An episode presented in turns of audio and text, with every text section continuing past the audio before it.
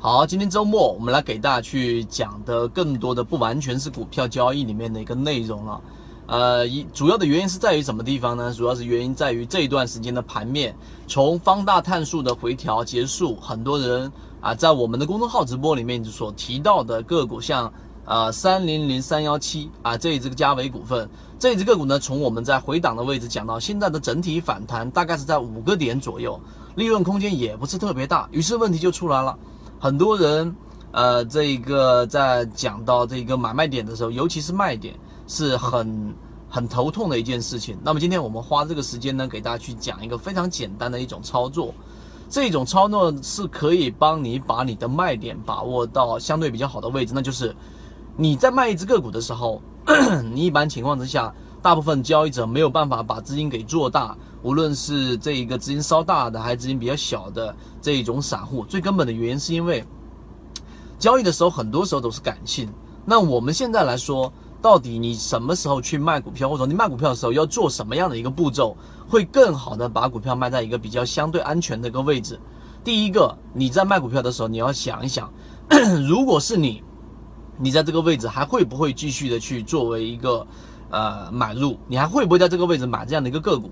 这一个很简单的问题，会在你想卖股票的时候，那种冲动的情况之下，认真的在思考，哪怕是一分钟，你停下来一分钟。有人会说，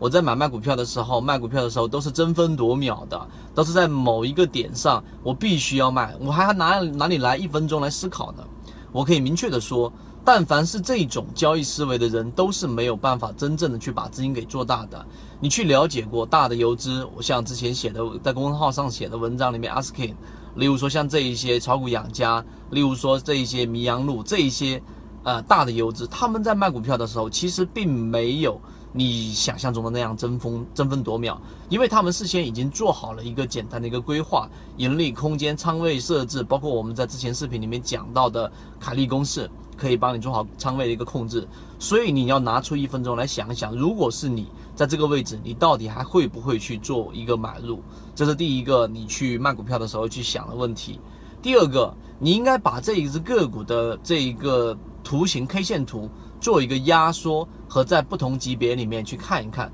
如果作为这一只个股的持有者，大部分的散户也好，游资也好，那么交易者的合力方向到底是和你想要卖出的方向做空，还是他们更多的只是想要去往里面去加仓？因为我看到过有人在像我刚刚说的三零三幺七啊，例如说有一些中低位的个股，本身已经非常低位了。有人说低位的交易其实没有所谓的高低位，我认为所谓的高低位是相对的，相对于前面的压力。那如果你的个股就已经达到了一种非常低的低位，那么这种情况之下，因为快速的调了一个点到两个点左右，然后你冲动的把股票给卖掉，你想想刚才我说的第二个问题，这个市场的合力，无论是散户还是游资，他们到底是不是和你一个方向的？这个才是最重要的一个关键。如果你的方向和你自己判断的合力方向是背道而驰的，那么最终你这样的操作是我们所说的感性操作，并非理性操作。如果说你的操作，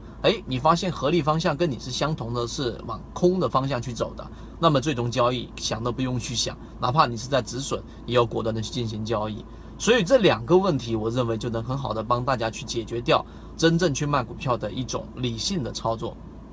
周末。啊，这一个股票不是我们生活的全部。我们在公众号上面今天晚上会有一个推文，主要是讲解怎么样去通过不同的量级别，然后把握这波行情，把资金量给做大，并且这一段时间我们在讲八倍量，怎么样通过倍量快速的放量，并且中低位的个股。然后进行一波的操作，我们今天晚上会在这个公众号上面会有这样的一个推文和直播，但由于直播平台的原因还是一样，我在地方没有办法公布公众号的位置，知道的人互相转告一下。我们打造这个圈子，最终我们还是要强调那一句话：你的喜好就是你的坟墓。如果你真正的没有办法把自己的喜好揉碎了、打烂了，那最终你总是摒弃着啊，紧紧的握住自己的这一种喜好，而不去验证，而不去修正，而不去完善，而不去做好整个交易系统，最终是很难去在里面获利的。所以今天我们提到的这一个怎么样去卖好股票，希望对你有所启发。好，今天就讲这么多，各位再见。